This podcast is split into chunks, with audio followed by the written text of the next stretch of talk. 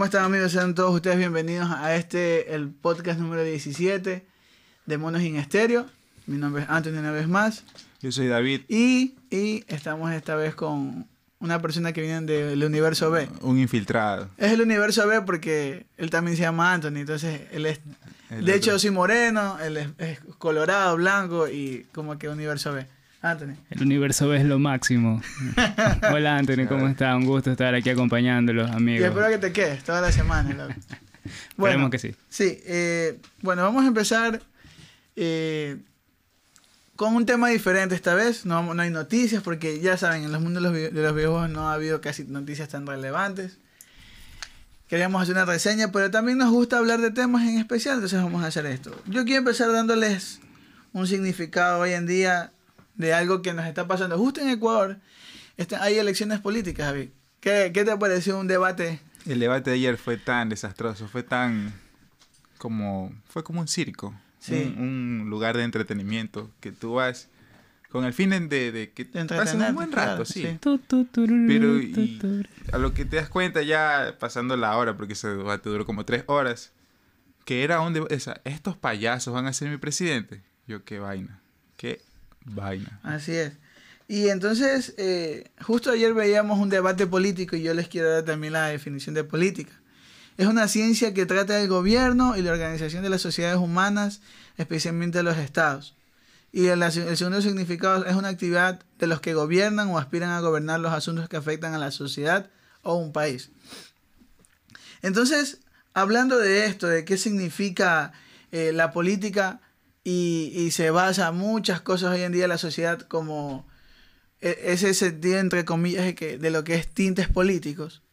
Todo tiene una definición, todo, todo está segmentado.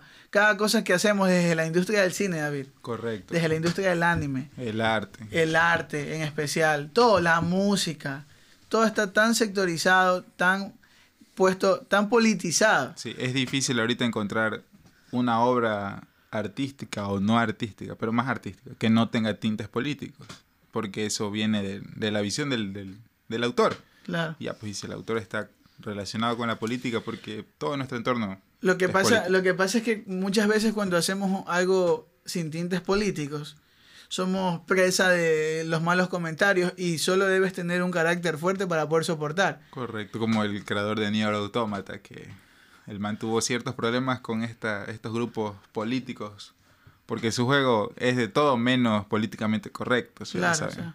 Pero bueno, eso no va al tema de ahorita, presidente. Entonces, eh, hablando de esas cosas, así como pasa en cualquier aspecto de la vida, en cualquier cosa que estamos viendo en- del área de entretenimiento, también pasa en los videojuegos. Hemos visto hoy en día muchos juegos eh, llenos de un tinte político para poder agradar a masas, para poder vender, para poder ganar dinero, ganar aceptación, buscar una segunda secuela o tercera. A llamar la atención. Claro, llamar la atención. Entonces ganan, quieren ganar una, una ronda de inversión buena en la siguiente ocasión. Por ejemplo, para mí el ejemplo más claro de del año pasado fue The Last of Us 2. Es un tinte político recontra que marcado porque hay lesbianismo, eh, em- eh, hay empoderamiento de la mujer. Define empoderar. Pero bueno, ya mismo O sea, eh, o sea, te lo digo de la manera que hay empoderamiento del malo. En muchas, en muchas partes, otras veces está bien. Como mal planteado. mal sí. planteado. Entonces hay esas cosas de, de- en los temas de, de los videojuegos. Eh, vimos, vimos, y no solo eso, en el pasado vieron muchas personas. Ahora, este año, también con el, el Cold War, el Call of Duty. El Call of Duty Cold War. War. Bueno, 2020. porque salió. Claro, entonces, eh, Pero ahí hay tintes políticos que tienen que ver con las extremas del- de los gobernantes, con Claro. lo que es derecha e izquierda. Entonces ahí ya vienen las ideologías de que cierto juego apunta más a que las ideologías de izquierda eh, tienen más aceptación que las de derecha que son más conservadoras. Entonces ahí ya entra un debate más social con estos tintes políticos en los videojuegos, porque son videojuegos, como dices, Call of Duty, es un juego que trata este, conflictos globales también, o sea, está asociado full con la política. claro, y es verdad, o sea, cuando yo me vi el tráiler, David, nos vimos- tú también te lo viste, no, tú también debes haberlo visto, el tráiler de 5 minutos. ¿Ya pasado los 5 minutos? Sí, puta, puta madre, o sea, este, viene, este, viene esta vaina de Estados Unidos, puta, son los, los, los mayores huevones de la sociedad. Tienen los huevos gigantes, los manes entran, le hacen huevadas a todo el mundo En el Sí. juego. en el juego. En el juego, sí. O sea, yo voy entrando y le meto bala, ta, ta, ta, ta, ta, ta, a todo el mundo le da huevadas. Es como... O sea, la saga Tom Clancy es un ejemplo de política en los videojuegos mismos. Por supuesto. Tom Clancy, el, este, este autor de extrema derecha, porque el señor dijo, yo soy extrema derecha, mejor. A Ubisoft le dio unos estándares en el desarrollo de todos sus juegos. Primero que tú jamás debes controlar al, al villano, de ninguna manera. Segundo, siempre tienes que estar del lado de Estados Unidos. Y el tercero era que siempre tiene que ser como que una amenaza que no provenga del propio Estados Unidos. No sé si el tipo escribió estos libros basándose en la Guerra Fría y aparte si tú miras este juegos como Tom Clancy Define, Ghost- define para muchos lo que era la Guerra Fría, porque quizás hoy la, en Ah, día... la Guerra Fría fue un, una, un- para, en resumen, en menos de un minuto, fue una, una época de la historia en que los aliados y el eje, bueno, este, Estados Unidos y la Unión Soviética en ese entonces, se peleaban por ver quién era más bacán, quién era el que podía hacerlo todo y quién, quién era el, el- el más El- bacán del el barrio. duro. Ajá. Y siempre se, se- o sea, no se lanzó ni, ni, una, ni una bala, ningún tipo de arma, pero lo que sí pasaban era denigrando al otro. No, yo puedo lanzar misiles al espacio. Yo llegué a la luna, yo hice mejoras en la, en la tecnología, yo también las hice. Tenían el, Doomsday, el Doomsday Clock. sí, se señalaban uno al otro de que quién era mejor. Claro. Y Tom Clancy, o sea, el autor hacía estos libros, pero como, como una especie de propaganda para ir en contra de todas estas ideologías eh, de, la, de, la, De la Guerra Fría. de la Unión Soviética, sí, de la Guerra Fría, que usualmente eran ideologías socialistas, comunistas. Y todo eso se ve reflejado en sus juegos, en sus juegos, y eso que he jugado algunos de los manes. De Division no los he tocado, pero me imagino que han de ir por ese mismo lado, porque, o sea, tú estás como que una facción y tienes que controlar otras facciones rebeldes y como que tienes que traerle orden y democracia a Estados Unidos, como siempre. Sea, los tipos vienen demo- trayéndote democracia con sus armas. Claro, e- es que no es solo, por ejemplo, también es, es del punto de vista de cómo Estados Unidos nos ve a la sociedad en general. Porque eso te lo vienen metiendo desde hace muchos años a través de películas y cosas. Sí. Tú te acuerdas muchas veces, no sé si ustedes se acuerden, que cuando hablaban de, por ejemplo, sacaban una película en Estados Unidos y decían Ecuador, era una selva. Sí. Sí, bueno. Era una selva cuando nosotros ya tenemos casa. O sea, era- ya estamos civilizados. Sí, civilizados. Y ellos Hay no, te sacaban. Me, me- disculpen lo que voy a decir, te sacaban dos monos, porque a los guayacos nos dicen monos. Sacaban dos monitos con lanza. Como, como así, como, Ajá. como incivilizados y Ajá, que ellos o vienen sea, a traernos no, su- o sea, en el año 80, déjate huevadas, pues, David. De hecho, este, incluso mira series como en Breaking Bad. Y cuando este man de, de, de- de- están en. Heisenberg están en, en, está en la frontera de México. Para, en el cine, para diferenciar Estados Unidos de México, le ponen una capa como que amarillenta. Ajá. Y es como para que denotes que estás en un lugar calorífico. Que, o sea, que desértico, o sea, Ajá, no hay nada. Exacto. Y es como que, chuta. O sea, los manes son algo centristas, como que De hecho, ellos se llaman América.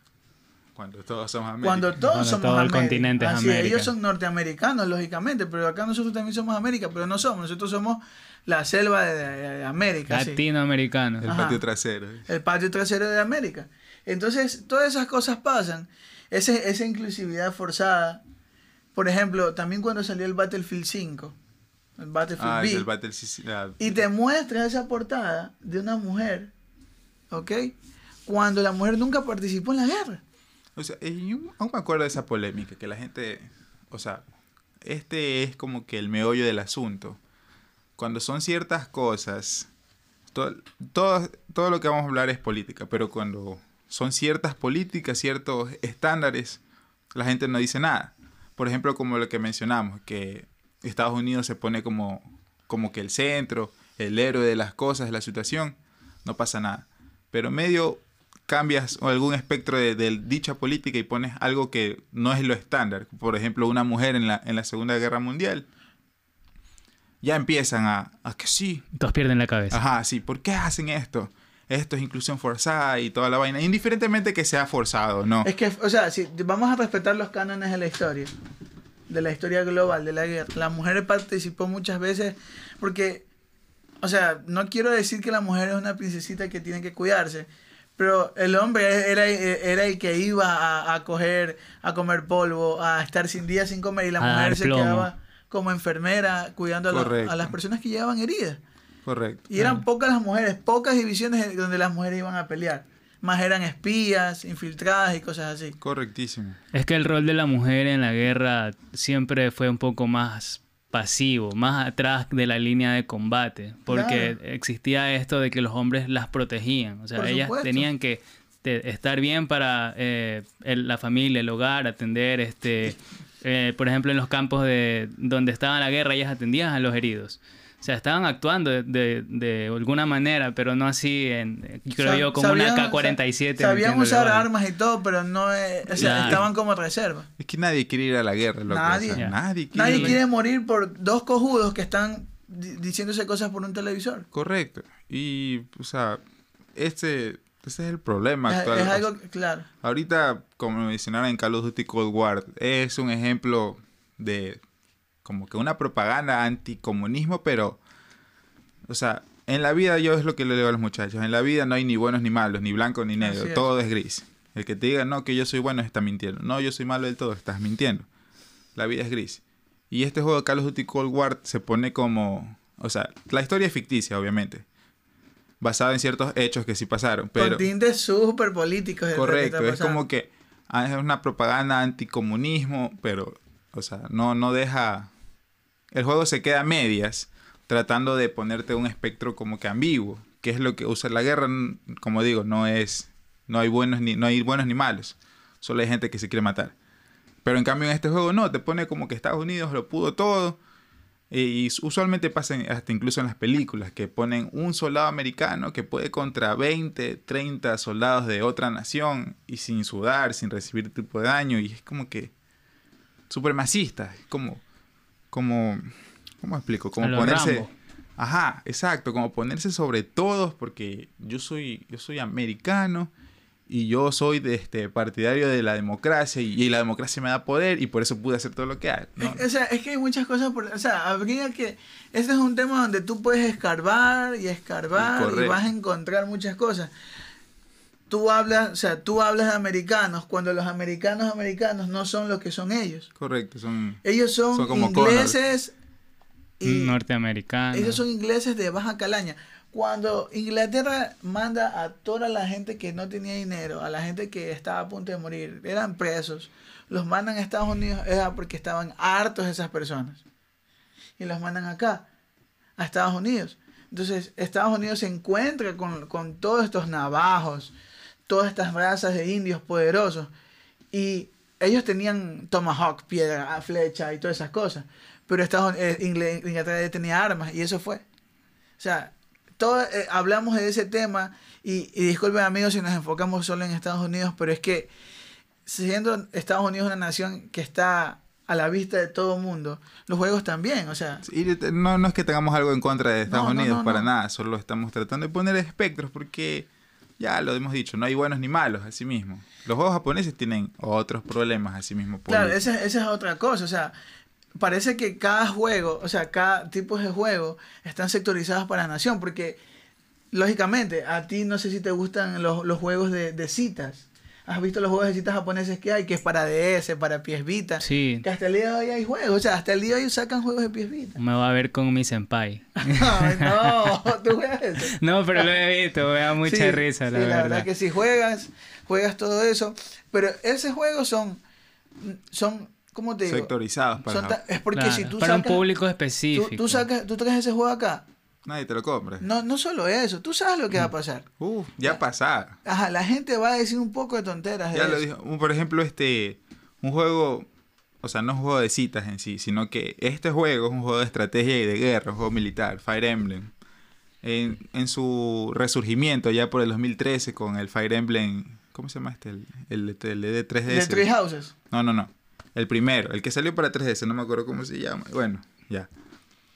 Tenía como una especie de, de- como que un minijuego para reforzar la amistad. Ah, sí. Todo de- desde ahí en adelante, Ya. claro. Y desde ahí, pues, como que ese minijuego lo empezaron a mejorar hasta que en el, en el tercer juego que salió, salió para 3DS, ya era casi, casi. Awakening, creo que se Ajá. Ese es el primero, ya, Awakening. Pero ya como que el segundo, el tercero, este minijuego ya lo perfeccionaron porque fue algo que a la gente le gustó. Y ya era casi, casi un juego de citas, así mismo. Que tú te podías casar y toda la vaina. ¿Qué crees que pasó? ¿Qué crees que no pasó? Se desató toda la polémica que... Que por qué se casa, que, ay, ¿por qué no se casa una mujer con Que otra porque mujer? el juego ahora es así, Exacto, exacto. que antes no tenía eso. Por y eso, o sea, una polémica, o sea, el juego tiene muchas aristas incluso y, y solo se centran en algo que, por, o sea, a lo que voy, algo que sale de sus estándares, de, de su visión, de política general, algo que no, no, no les conviene, o no sé cómo decirlo, no, no les agrada a su vista y están, que la pelan, friegan, joden con eso, que sí. ¿Por qué me pones? Porque en ese juego tú te puedes, tu, tu sexo puede ser hombre o mujer. Claro. El juego de Fire Emblem este que la pel... O sea, el tipo dragón este, ¿no? me Simón, sí. Ya. Y tú te puedes casar mujer, mujer, mujer con mujer, hombre con hombre, hombre como sea. Sí. Y se ponen a estar jodiendo que sí, que por qué puedes hacer esto en... Loco, yo puedo hacer lo que quiera en mi juego. Que Fire. Emblem no era así, que no sé qué, Ajá. empezó toda la nota y se empezaron a centrar en algo que simplemente era una arista del juego central, como un minijuego, Sí, como dijo David. exacto. Y, y la pelaron con eso, como que incluso hasta lo censuraron en ciertas partes. No podías, en Europa creo que era, no podías casarte mujer con hombre, ¿cierto? Mujer con mujer, perdón. Y es como que, o sea, no sé si decir O sea, hipocresía o sea, o... o sea, yo te puedo decir, desde mi punto de vista, si yo le voy a dar mi juego a mi hija, yo tengo una hija, yo sí quisiera un juego que no tenga esos tintes. Porque, o sea, es mi forma de pensar, aunque, o sea, el amor es amor en lo que sea. Las ganas, el deseo, como sea.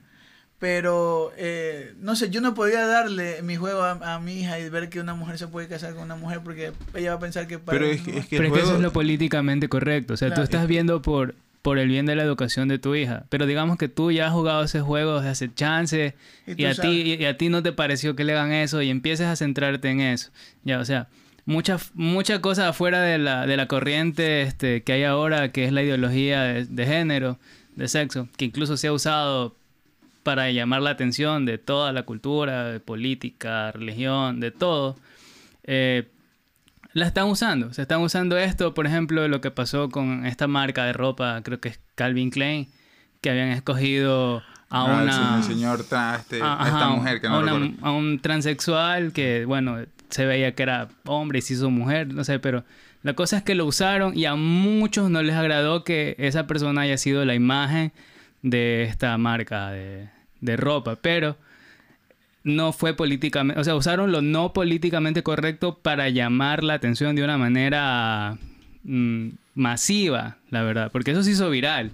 Ya, entonces, si enfocamos la parte que es como que ciertas compañías le meten un tinte político en su videojuego, no todas tratan de que eso sea como que su realidad.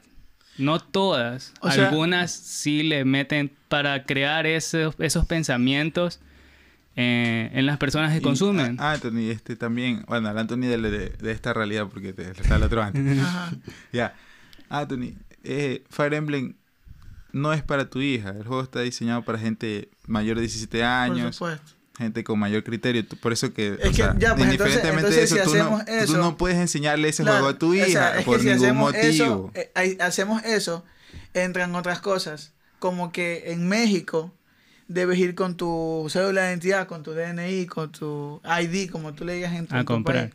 Tienes que ir a comprar el juego.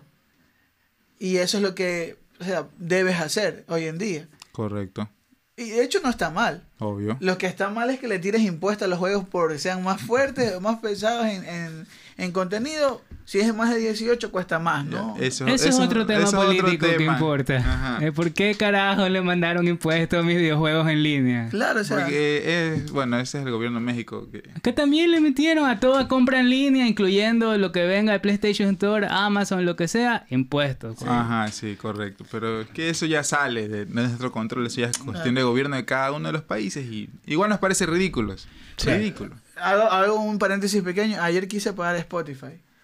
Y en la aplicación te sale 6 dólares. Simón. Iba a pagar los 6 dólares.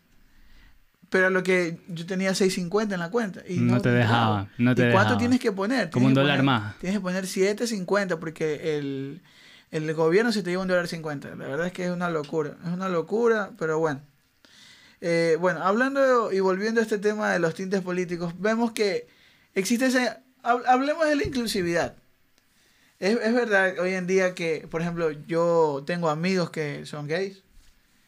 Eh, David, pues. tenemos amigos, sí. tenemos Mira, amigos mijo. que son gays en común, ¿verdad?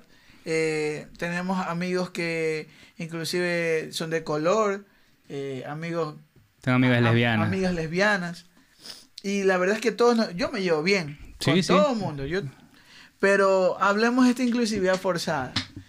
Porque hay juegos que se merecen salir, pero le, le- le incluyes algo. Te voy, a dar, te voy a dar la pauta, David, para que te explayes, porque es la hora tóxica de David. David, It's your time, dude. Overwatch. Ay, qué fastidio. Overwatch, David. Te voy a dar la pauta. Overwatch. Lo de que pasó con Tracer y su pose. Lo, de- lo del lesbianismo. Tracer lo de la y su homosexualidad. Tracer y su pose. La otra cosa era... eh, el lesbianismo de Tracer, la homosexualidad el- de la gente 76. del, 60. del, del soldado 76. Ese sapo, Agente. sí, soldado, o sea, no me acuerdo. ves, ves algo. Ah, el soldado, Simón. Sí. O sea, sí, pues tú, tú Sí, sabes- sí, ya, sí. yo también estaba jugando. Sí, podemos jugar Overwatch, ¿eh? Piles. Eh, estaba viendo Overwatch y Tracer es tan preciosa, es guapísima. Y te dicen, ah, ok, para que los hombres no la sexualicen, la voy a hacer lesbiana. Y ganas adeptos. Pero ¿qué pasa? Que esos adeptos no juegan lo que tú estás haciendo, hermano. Solo es para como que complacer una... Socialmente, pero no estás ganando dinero por eso, David. Pero es imagen. Es imagen. Mira, este, este tema me acuerdo que sí, porque lo... O sea, eso fue cuando recién salió Overwatch. Te, ca- La te gente, la gente, o sea, me enojó porque es una, o sea, es una comunidad, un espectro ajeno a los jugadores de Overwatch. Y vamos que Blizzard aún no se ha fusionado con Activision, pero en ese momento Blizzard, cuando hace ese tipo de payasadas, lo que hacen es poner de lado a sus, a sus fans, a, a sus seguidores que ya están ahí, ya te compraron tu nota y te van a seguir comprando. Los haces de lado por mirar a alguien que jamás en su vida va a tocar ese juego. Solo para complacerlos y que no estén chillando. ¿Qué, qué va a pasar? ¿Qué? ¿Te van a cancelar en Twitter? Uy, sí, qué miedo, mijo. Cancelar mi cuenta, me hago otra. Te la razón, David. Me van a hacer un, me van a hacer un video de, de, de cinco minutos en YouTube de ¿por qué no debes comprar Overwatch? Uy, qué miedo. Que sí, que Blizzard es homofóbico. Uy, qué horror. O sea, eso no afecta en tus ventas. Tú dices que no, que me afecta en la imagen. Por el trending actual, que, que el trending actual ahorita es ser este no binario. Ser no como que No sé, creo que pro existen- izquierda, creo- cosas así. Creo que existen como 36, eh, Géneros. 36 No, géneros. de hecho son más, pero bueno. Oh, sí, pero la verdad es que Mijo, macho y hembra, yo sé. No, hay muchos más. Este sí es un tema que está investigando, pero no he tratado de meterme aquí porque estamos hablando de la política en general. No sé, Es o sea, que estamos- estamos- macho y o hembra sea, y lo que cada uno Es quiera que si pensar. me meto en ese tema... yo Pues sé, de largo. no. no sé, yo sé que tú tienes un plan en unos años hacer algo así, pero bueno, quieres destruir unas cosas, pero bueno. Te vas Ya, a eh. hacer eh, 10000100000. Bueno. Por si acaso le metes un 2 al final. ya, sí. Este, cuando pasó eso de Overwatch, volviendo al tema, este, la comunidad de Overwatch, que recién era nueva, era como que... Sí, es prácticamente nueva porque en el 16, de- en Sí. el 2016, el Sí, juego, pero creció, en, o sea, creció... hasta con Overwatch, eh, Overwatch League en, en China, tiene un canal propio y todas esas cosas. Ya. Y vamos a que, o sea, le preguntas a alguien que no, no, no juega Overwatch, no sabe de qué va Overwatch. Y dos, eso, ¿qué es relevante en el juego? Es como que, porque a- o Tracer sea gay, o la gente, La va a hacer más fuerte. ajá, sea, sea, o sea, estén rotos. No, eso, eso No. no tiene nada que ver en el juego, no afecta ni, ni de suma hecho, ni casi resta. nadie coge a Trace. Es que- es Uno que otro. ¿no? hueso, Es que no, o sea, no tiene muy buenos stats. Eh, por El- eso es- e- ella puede ser este, lesbiana, no lesbiana, no tiene buenos stats y por eso... Va a eso voy, es como que es en, en el juego, ¿a qué va? No, no te suma ni resta en el juego. Así mismo pasa en el cine, en las series, en, en las historietas, en los cómics, en los libros. Es como que su única cualidad del personaje es ser homosexual, ¿Y ya? es ser lesbiana. Ya. Es, mm, no sé, no, no desarrolla la historia, no, no ayuda en el gameplay, no nada. Y entonces, ¿para qué me dices, me andas diciendo, no, me, me anuncias con bombos y platillos? Overwatch, eh, en Overwatch, Inclusión. Tracer es gay. Sí, Tracer, así. Inclusivo. No. De hecho, de hecho, también cuando sacan al Soldado 76, me encanta ese personaje. Y, y, y le sacan el intro cuando le dices, tú eras este hombre. Y Ah, ya. Alguna vez lo fui. Y todo eso, o sea, se lo ve tan varonil. Pero no. Quieres decirme que es gay. Y tú me dices, es gay. Pero, ¿y qué, ga- bueno, ¿y qué gané con eso? Es, ah, sí, es que sí, pues es indiferentemente del ¿Sabes comportamiento. qué pasa? Es que, o sea, tú, es que tú tienes que decir, ah, basémonos en esta cosa. Una persona es una persona, indistintamente de que sea gay o no sea gay o tenga un género en especial. Pero si esa persona es de bien, va a ayudar al mundo.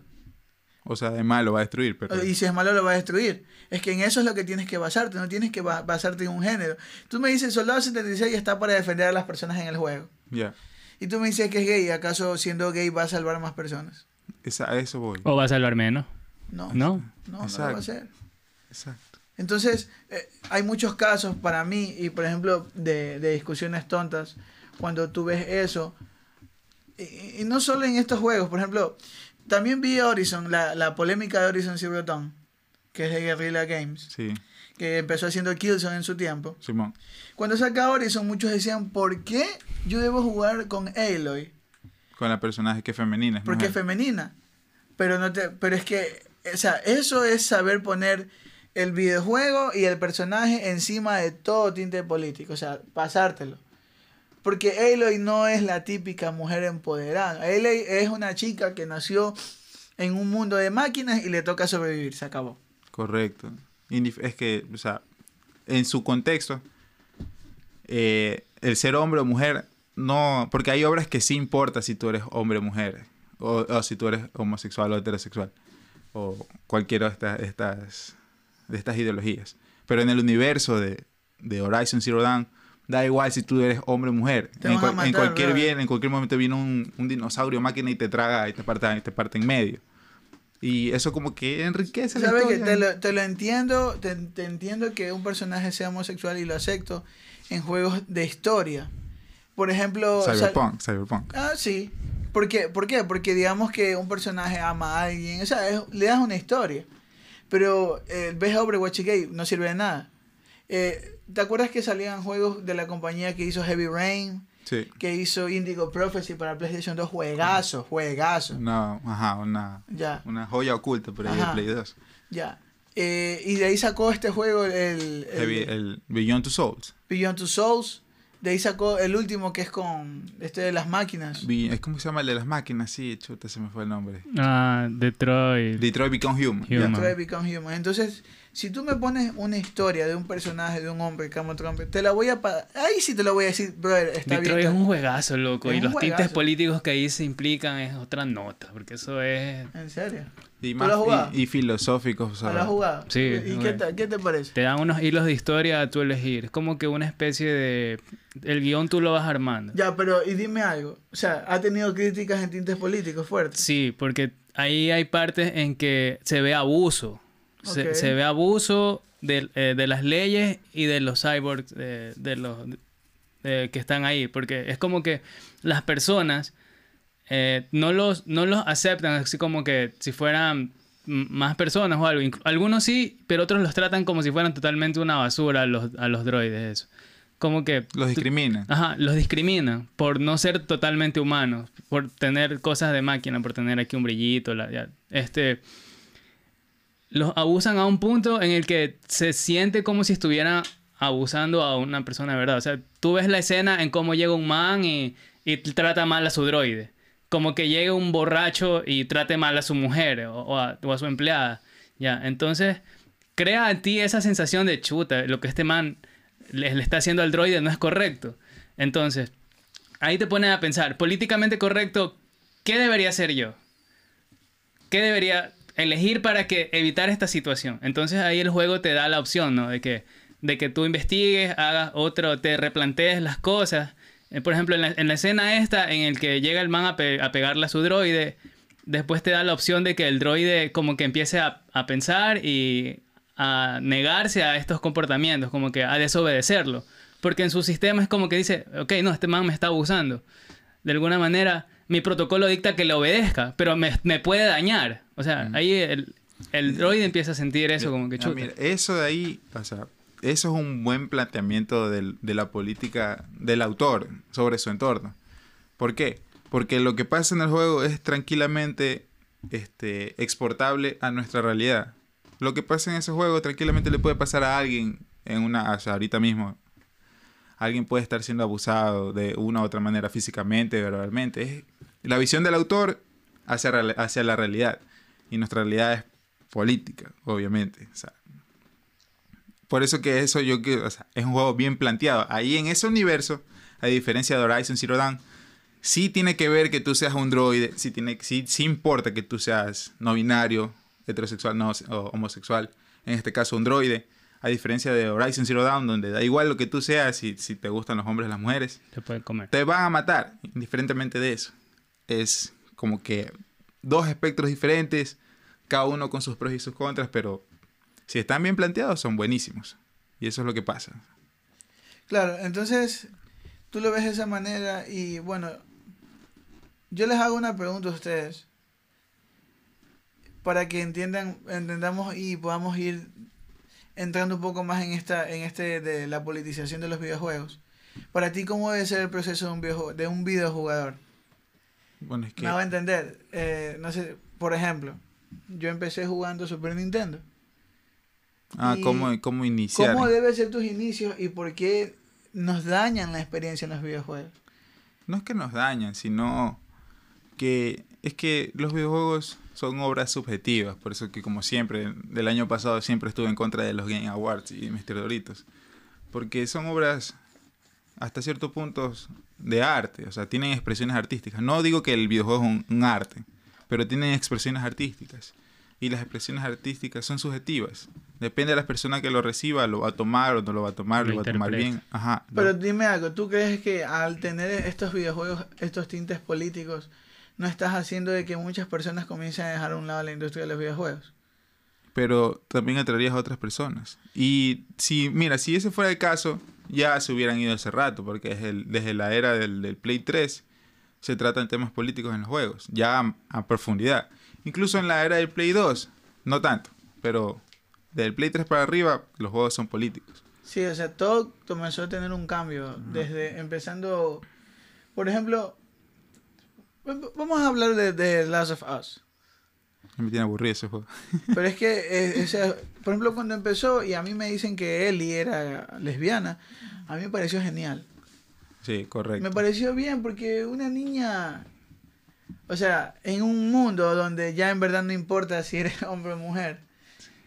Y Sí. ella sentía atracción. Es que en ese, en ese DLC, indiferentemente de que Ellie sea lesbiana, no, Ellie se enamoró de su amiga. La mataron ahí mismo, claro, pero... Te enamoras de tu amiga, Ajá, o sea. correcto. Sí, yo- yo, yo quisiera ahí acotar de que, no sé, no sería tanto en un mundo donde ya no importa si eres hombre o mujer, sino más bien de si te gusta es hombre o mujer. Ajá. Porque, o sea, Ellie es niña y ella lo acepta. O sea, nunca cambia, nunca se, se pone bigotes ni barba. Claro. O sea, Ellie es una niña, pero solo le gusta otra niña.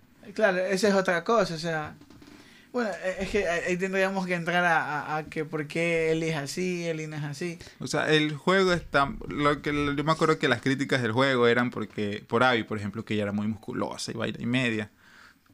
Indiferente es que...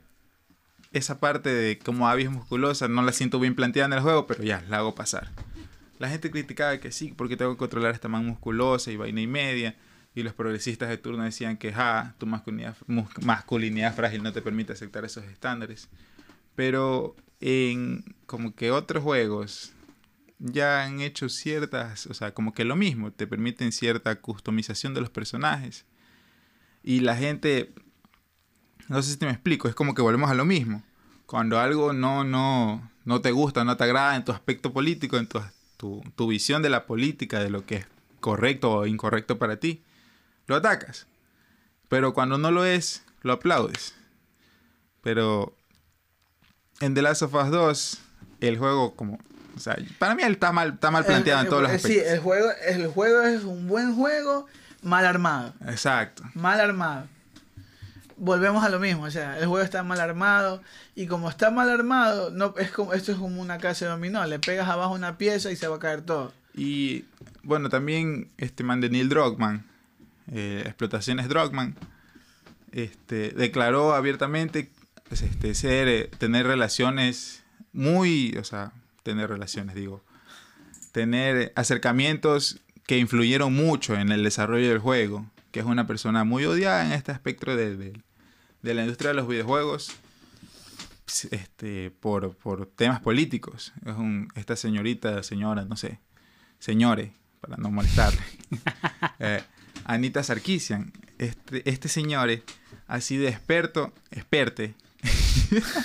ya, ya, joda. Ha sido, o sea, se ha dado a conocer en el mundo del- del- de lo políticamente correcto por siempre estar en contra de los videojuegos que porque según ella en su poco conocimiento Porque su- no incluyen las notas que a ella le parecen en- políticamente. Exacto, en su generalización, ella ve a la mujer, o sea que según, según ella, en los videojuegos la ven a la mujer solo como un objeto, como un premio, un objeto de sexualización y vaina y media. Cuando ya, o sea, si tú de verdad estás metido de cabeza en la industria de los videojuegos, sabes que no es así, que esta señora está totalmente equivocada, no sabe de dónde, de qué está hablando, ni dónde está hablando, ni a quién se dirige. Para mí, o sea, haciéndote un paréntesis a eso, Hablando acotándote algo más, pendejedes. pendejedes.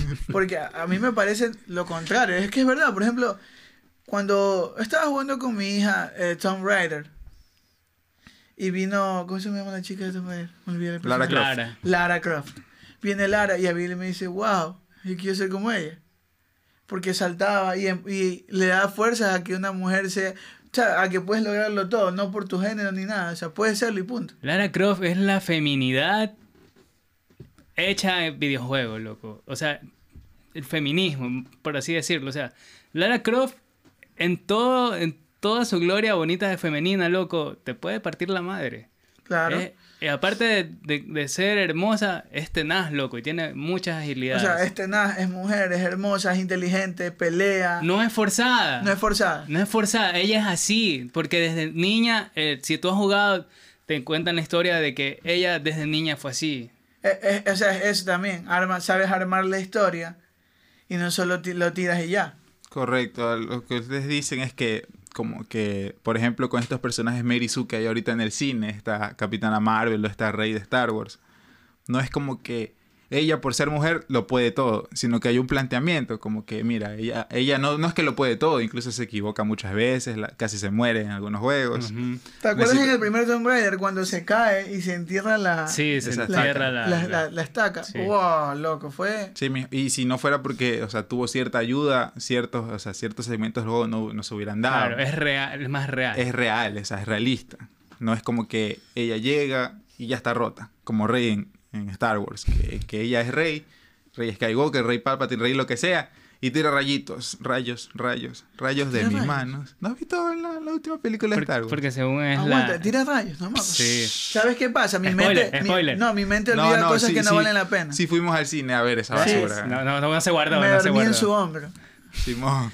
La man es supuestamente la nieta de Palpatine. Bueno, es- eso sí, pero es que sabes que mi, mi mente olvida pendejadas, loco. Ya, eso, eso. Yo no sabía que Rey tiraba, me había olvidado esa pendejada, loco. Ya, eso. Simón, Kylo Ren le dice, tira rayitos, ah, no mames. Ajá, Simón. ya, bueno. Vamos a que lo que ustedes dicen es un personaje real, pues. Y volviendo al tema de Last of Us 2, Y con la señorita... Anita, señor, señorite, Anita, Anita Sarkisian. Se llama Anita nomás. Ese men ya. Anita Sarkeesian, no sé. Pero es Anita. Así. No sé, no sé, mijo, no me importa. Es que digo, es como que... Ese. Davidcito, el nombre de Davidcito. sí. Bueno, no, no, me, me importa un pito. Ya, para ser honestos, porque, o sea, Neil Druckmann dijo, como que anunció con momos y platillos, no, yo hablé con Anita Sarkeesian y la gente, mm, Mm, No, como joda, que algo anda que mal. antes, antes que saliera el videojuego. como Ajá. que se quema el arroz, me. Ajá, así como que ya, ya, desde ahí la gente como que, "Mm, algo anda mal aquí. Y es lo que pasó con la historia, porque tú ves esa historia, es un desastre, es un chaulafán, mal planteada, la historia se cuenta de una manera ridícula. Por eso lo liquearon. Sí, o sea, y, y Neil Druckmann empezó a, a, a- bloquear gente en Twitter, Porque no aceptaba, el tipo no aceptaba ninguna, ninguna crítica. Le decían, oye, tu historia está bien, pero la planteaste mal y toda vaina. Bloqueado. Había gente que sí le decía, oye, tu historia es un asco, das asco, maldito. Psh, lo bloqueaba, Bloqueado. ya. Te acepto, porque hay gente violenta. Pero Pero si viene alguien. Ajá, un man con un raciocinio decente, un man coherente en su... Un man maduro. Te dice, oye, loco, tu historia está bien. La planteaste mal. Quisiera saber por qué. Bloqueado. Y es como que eh, esta política, esta politización, este espectro que, que plantean en The Last of Us 2 afecta a la historia y, y tú sientes que se, se desarrolla de una manera estúpida. Claro. Una manera ridícula. No sé si has jugado The Last of Us 2. No, solo el intro y, y- Ya, y me aburrí. Es No malísimo. jodas. Mira, es que el- el- la historia se carga, se carga. Es que no puedes jugarlo bien, está en otro lado. Ok, ok. Jugué el intro y dije, no puedo jugar esto bien Pero si has aquí. jugado el uno. El uno, claro. El uno sí, de ley. Es que, es- ¿sabes qué pasa? Es un juego. El que uno es debe- hermoso no, para The mí. Last of Us 2 es un juego que debes jugarlo solo. O sea, solo y debes tomarte tu tiempo. Solo y metido. Solo y me- debes tomarte tu tiempo para analizarlo. O sea, Sí. Pero ni tan así, sino que el juego debe, debe, debe incitarte a que tú lo analices. No Claro. como hubo un podcast que no se transmitió porque hubieron problemas. En ese ahí es que yo, yo lo, lo cogí de atrás para adelante a Jaime.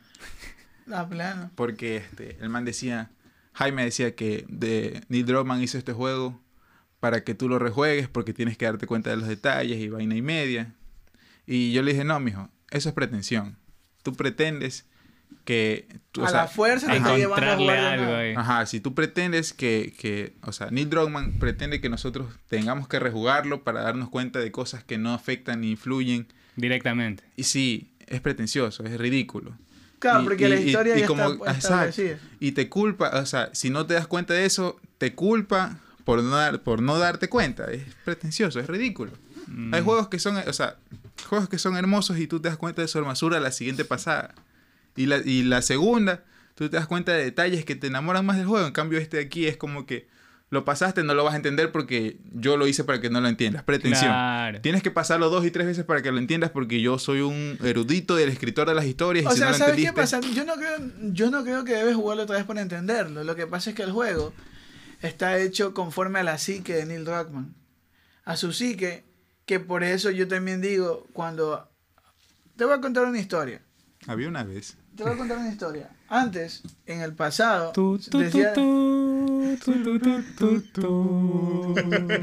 Tu, tu, tu. Ya, prosigue, prosigue. In the past. Ok. En el pasado, cuando eh, había, eh, había un pueblo, el pueblo de los judíos. El pueblo de los judíos tenía una persona sin mancha, sin ni pécula, sin error, sin malos pensamientos, lo tenían por un año guardado en un templo.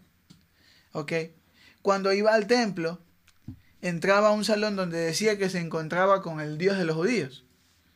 Cuando esta, esta persona tenía unos minutos para estar ahí, y si esta persona jalaba la campanita, sabían que todo el mundo estaba vivo. ¿Ok? Pero si esta campanita se caía, no sonaba, ya estaba muerto. Y eh, implicaba que estaba muerto porque entró con malos pensamientos. Entonces ya lo, arrastraban muerto y tenían que esperar otro año para hacer lo mismo. ¿Por qué te digo esta historia que sonará y dices, chucha, esto no tiene nada que ver aquí? Pero ¿qué pasa? Cuando vas a hacer un videojuego y vas a utilizar los putos tintes políticos, debes tener tu cabeza, eh, eh, yo creo que en el máximo, en la máxima relajación, no debes estar pensando ni para la derecha ni para la izquierda. Voy a hacer esto y lo voy a hacer así, sin dejarte influenciar de nadie. Correcto, correcto. Pero vienes y coges el juego que tenía tanta base y le haces huevadas en la segunda parte. Y ese juego te lo juro que no va a haber tercera. No va a haber tercera, David. No, a ver, The Last of Us 3. No va a haber tercera. De aquí a unos 10 años. Mira, pero hay, hay ¿Cuándo, una... ¿Cuándo quién? Cuando nosotros nos hayamos olvidado. Tú, loco, nosotros estamos en una generación de videojuegos. Donde, o sea, los videojuegos están en la generación de nosotros. ¿Sabes cuándo se van a olvidar de esa movida? Nunca. Cuando tú y yo tengamos 60 años o 70 años y ya no podamos coger un control. Cuando Mira. me hayan cortado la mano porque me fui a la guerra contra los robots. De, de hecho, la realidad virtual ya está avanzando a cierto nivel que tal vez no necesites las manos, mijo. Te que- conectas y ya. Sí, ya me hizo- sí, yo sí vi eso y me tal- dio miedo, loco. Tal vez, tal vez ese juego tal sí se haga, pero tienen que pff, replantearlo No, de todo. Tienen que despedir Da- a todos. David, esos- David, o sea, ¿qué me vas a hacer? Un tema que vamos a hablar en la siguiente semana. ¿Qué me vas a hacer? ¿Un remake de la historia? No, no, tienes que, porque el universo de Last of Us, el 1, el, el, el que planteó el 1, el 2 no, el 2 es una telenovela, esa vaina es una telenovela mexicana, pero bueno, dejemos eso de lado. Sin narcos. Ajá, sí. ya, en, en- sí, ah, no, con en el universo de, de Last of Us 1, tú dices, chute, que hay muchas aristas, por eso que la gente se encantó con esa historia, porque hay, aparte de que es solo la historia de Joel y Ellie, el, el universo que plantea lleno de estas criaturas, de este virus. Eran como que solo ellos dos en ese mundo. Ajá. Como que da para explorar. O sea, tú puedes, tranquilamente te sacan un spin-off. Si está bien escrito, la gente lo va, lo va a disfrutar. Pero AKA sí, de Mandalorian. Bueno, sí. ya, por eso, sí, vamos a, vamos a eso.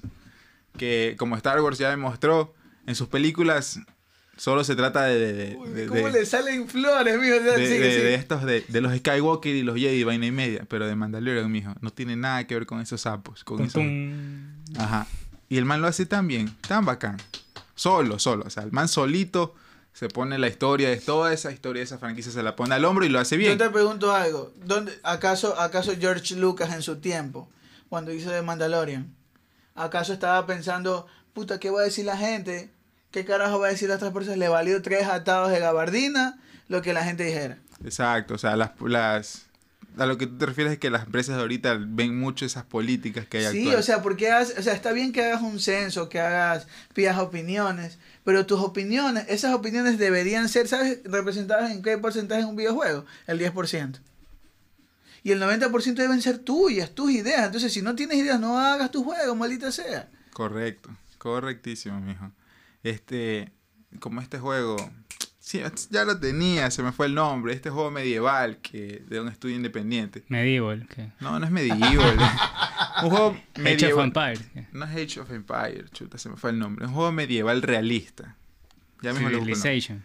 No es Civilization, ya les busco. ese juego, loco. Ya, este. Este juego es. O sea, su, Age su esencia, su esencia. No es Age of Empire, la concha de la madre. Su, su esencia es que siempre te daban ese realismo de. O sea, el realismo puro y duro que hubo en la Edad Media. ¿Cómo debe ser? Ya. Por ejemplo, en este juego, si tú, digamos, en tres días del juego, tú tenías una, un asalto a un pueblito y saquear el pueblo, tú podías hacer tus cosas en el juego por tres días. Pero si se te, se te olvidaba y te dedicabas a hacer una side quest que duraba cuatro días, regresabas. Y todo el el- el- tu comandante decía, ¿qué chucha haces aquí? ¿Quién eres tú? Ya lárgate, pues ya terminamos la invasión. O sea, como que tú no eres el centro del juego. Oh, ¡Qué genial, loco! No estuviste ahí del líder. Ajá, exacto. Y, y ¿Dónde está ese juego? Lo- es que no me acuerdo el nombre. Ya no importa, pero necesito jugarlo ya. Eh, De hecho, lo, lo vamos a poner ahí eh, en, el, en los comentarios del juego. Ese es el videojuego, así. Sí, Qué genial ese juego. el nombre y... Hay algo, hay algo que, que yo les quiero acotar en todo lo que hemos hablado ahorita. Sobre The Last of Us, sobre lo de... A ver. Y lo del Mandalorian, sobre todo. Ya, tu, es que van, van, van, van a ir cogidos de la mano los que le voy a decir. miren. Por ejemplo, Mandalorian, hasta ahorita me la he visto dos veces. ¿Por qué?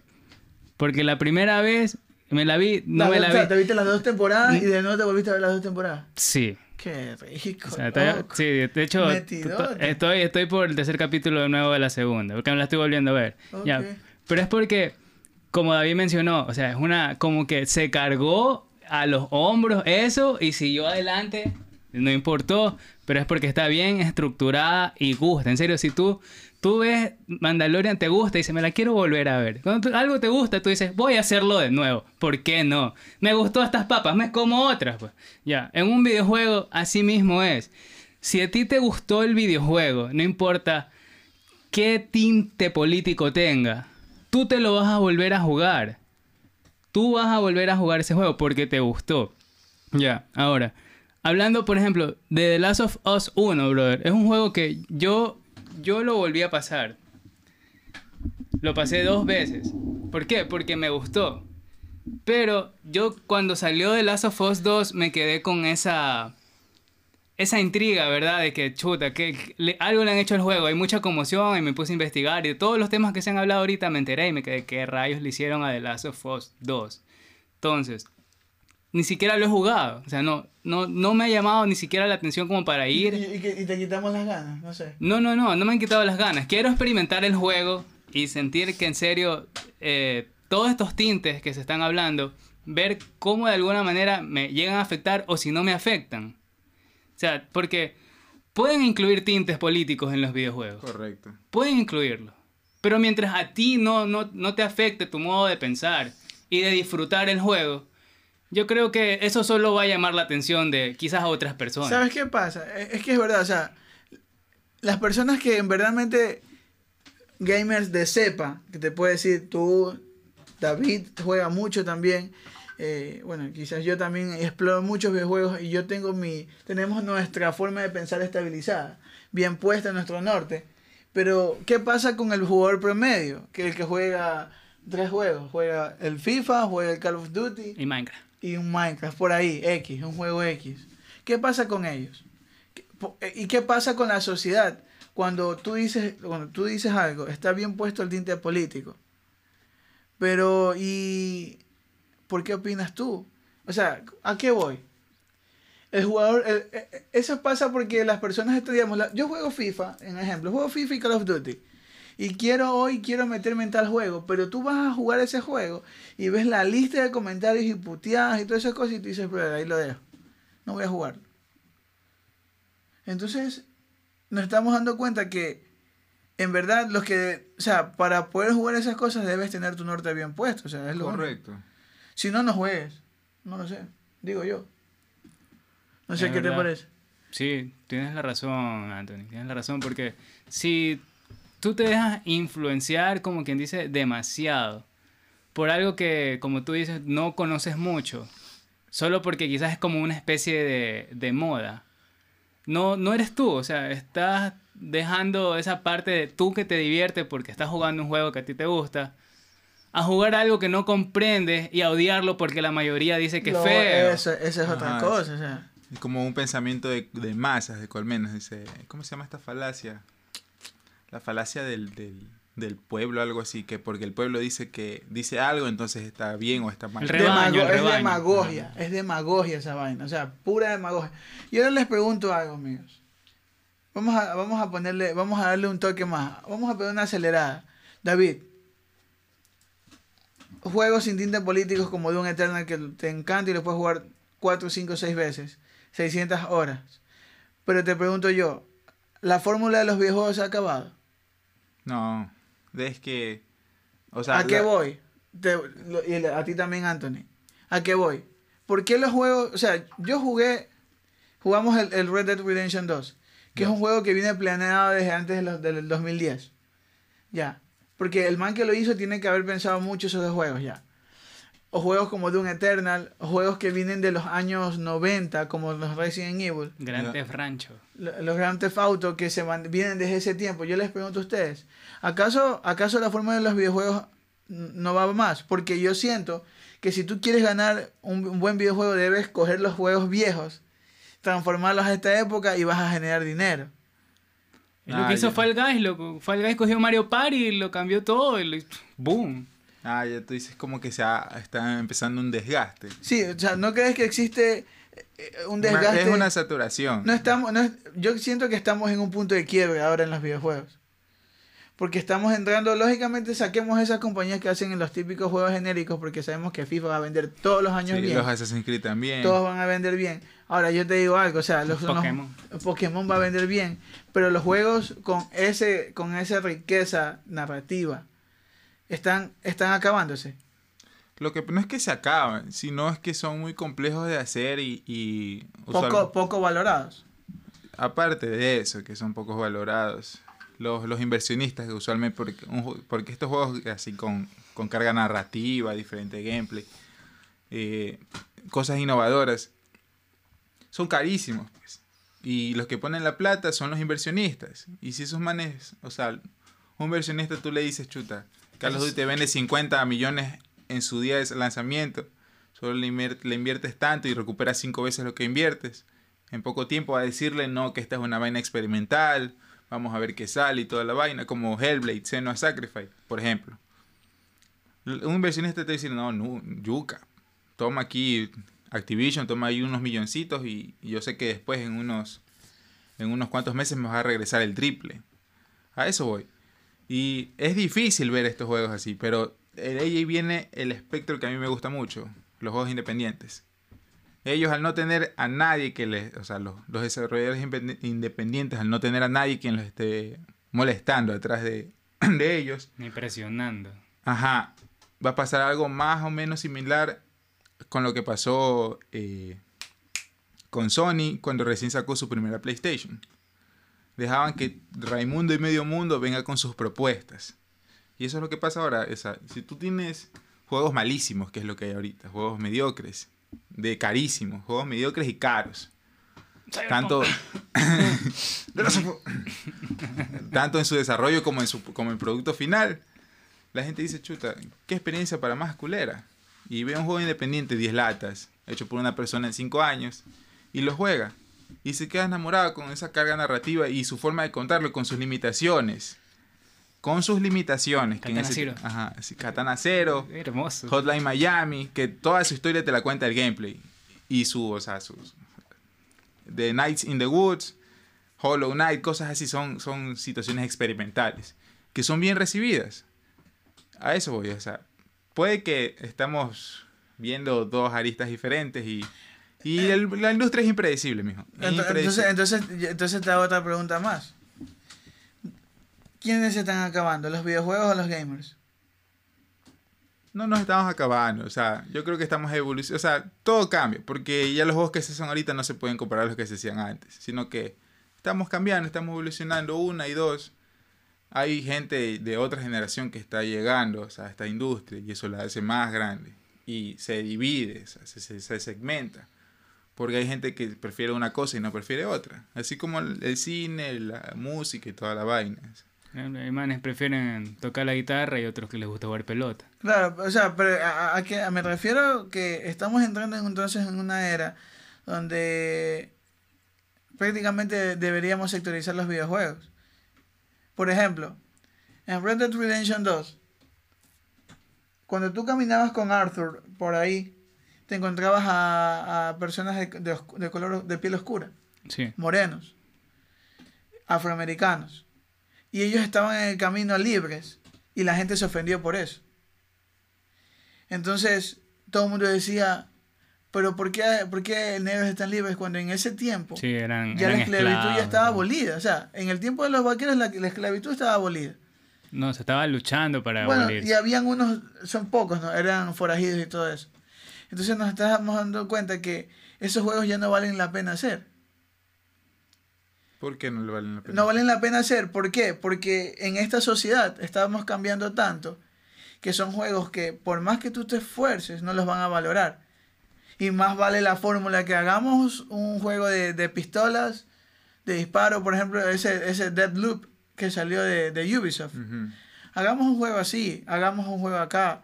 Y nos estamos olvidando de los juegos con buenas narrativas. ¿Por qué? Porque todo lo tinte político, lo, lo politizado, hace dar miedo a los inversionistas. Ahora yo te hago la pregunta. Yo sé que EA es una compañía muy, muy consu- de, de consumismo, Sí. llenita de consumismo. Y- Pero dime algo, ¿acaso no le da miedo a EA entonces por eso y no hace juegos de- con, con narrativas buenas?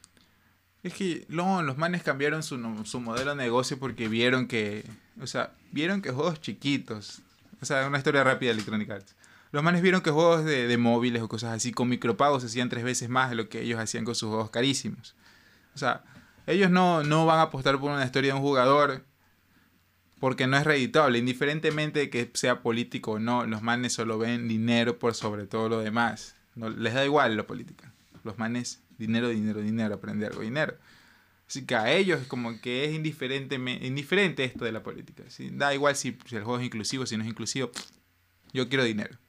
Por eso los manes, sácalos de este, de este espectro porque pff, no sirven para nada. Como Bandai. Cuadrado, aplasta cuadrado, mijo. Cuadrado. Sí, exacto. Entonces, eh, eh, vamos a...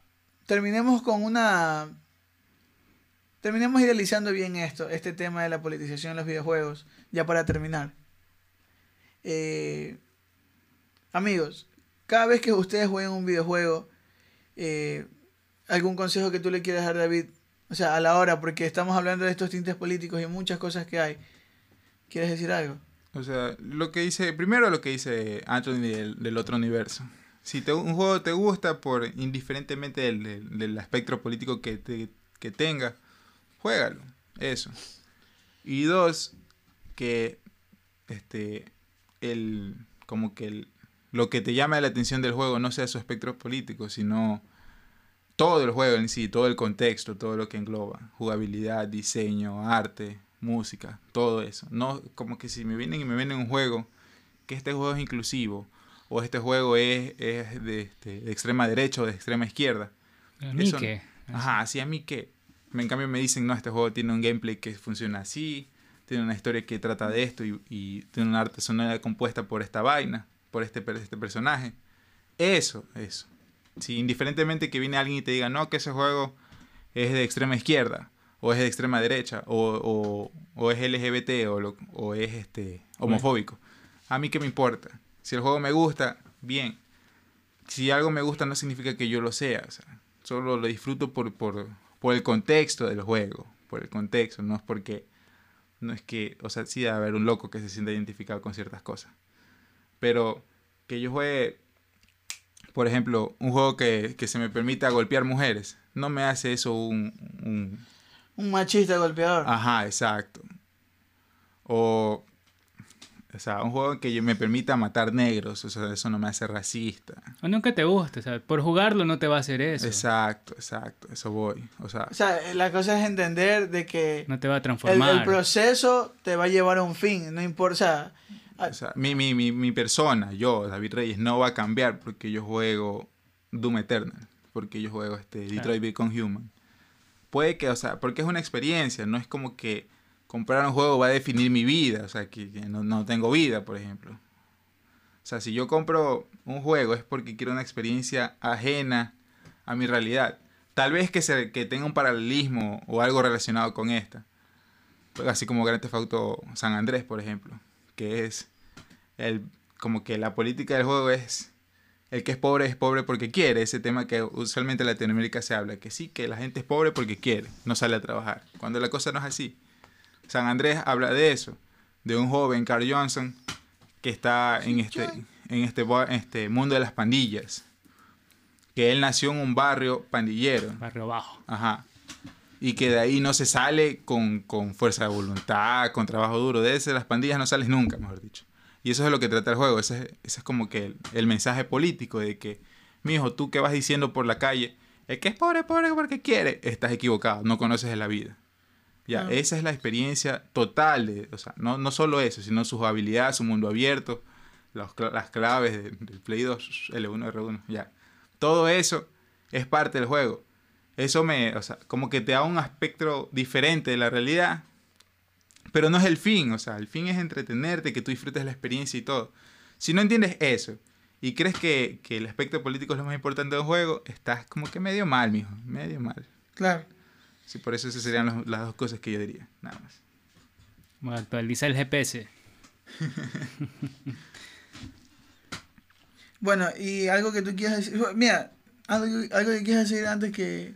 Bueno, claro, sí, ya para despedir el programa contigo, Anthony, lo que me gustaría ah, acotar a todo esto, eh, saludos a todos los que nos están escuchando, muchas gracias, gracias por, por venir, muchas gracias por estar aquí una vez más en Monos en Estéreo con estos dos grandes conocedores Ah. de los videojuegos, aquí gracias por invitarme David, esto.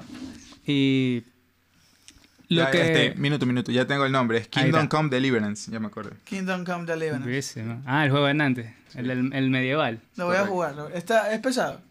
Y claro, pues, Perdón. Ya, lo que quiero acotar es, muchachos, eh, jueguen en serio para divertirse y desestresarse. No jueguen tanto como para estresarse por opiniones políticas que a fin de cuentas quizás ustedes ni siquiera saben qué es izquierda o derecha política. No estoy diciendo que todos, quizás algunos no sepan qué es eso. Y están estresándose por pensar que el juego es tal cosa y no lo comprenden. Mejor disfrútenlo busquen juegos que les llamen la atención por lo que ustedes sientan, o sea, por, por la jugabilidad, como decía David, por la historia, porque quieres vivir una experiencia diferente. que no te dejes influenciar. Sí, no te dejes influenciar. Eh, siempre sé tú Y sobre todo es que te diviertas y aprecies eh, todo el arte y esfuerzo que a veces sí se le mete a un videojuego, a- aunque sea independiente, de una gran compañía, lo único que tienes que saber es diferenciarlo. Claro. Y bueno, para terminar, cuando, cuando vayamos a, a- a comprar un videojuego, olvidémonos que nosotros nos vamos a transformar en aquello que estamos jugando. Si estamos, si estamos jugando, por ejemplo, yo, sabes que me gusta Monster Hunter mucho. No, no me gusta matar animales, yo amo a mi gatito. Correcto. Ya, entonces, eh, sepamos, sepamos ver lo que estamos jugando, no nos dejemos influenciar y que no- y siempre entendamos que los juegos son para disfrutar. Correcto. Nada más, o sea, lo que pase más allá no les debe importar a ustedes. Y si les importa, pero, o sea, si les importa bien, pero, o sea, tienen que diferenciar la realidad de la ficción y, y su realidad de, de todo el espectro en general. o sea. O sea, sí afectaría cuando uno ha jugado siempre con un videojugador y el siguiente mes te ponen otra cosa y el siguiente mes te ponen otra cosa. Eso molesta. O sea, sí, este, para, para concretar, vamos a que no estamos ya en la Guerra Fría o en la Segunda Guerra Mundial, donde las propagandas, los productos, todo lo que salía, sí era con, con un espectro político marcado. O sea, por ejemplo, las caricaturas, este, veías a Box Bunny, a, a todos estos personajes de la, de Haciéndole tonteras a todo mundo. a los nazis, a Hitler, o sea, Ajá. cosas así. O sea, ahorita ya no, pues no te dejes influenciar de esa manera. Eso vamos. Entonces sí, valoremos los juegos que tienen. De hecho, valoren, compren los juegos buenos que hay por ahí y dejen de comprar esos juegos genéricos para que hayan, existan más juegos buenos. Así que eso para mí sería todo por esta vez.